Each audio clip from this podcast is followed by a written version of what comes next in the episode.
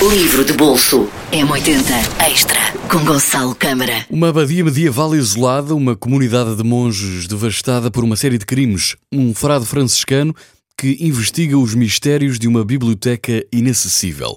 Numa edição com desenhos e apontamentos preparatórios do autor, o romance que revelou o gênio narrativo de Humberto Eco, traduzido em 60 países, com mais de 50 milhões de exemplares vendidos, o Nome da Rosa ganhou o prémio Strega em 1981 e inspirou um filme e uma série de televisão com grande êxito internacional.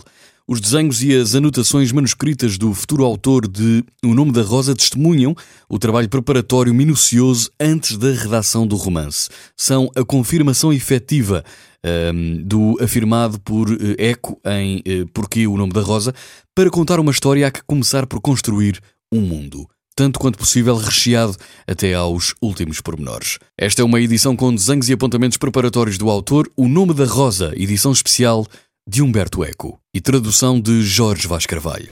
Livro de bolso M80 Extra com Gonçalo Câmara.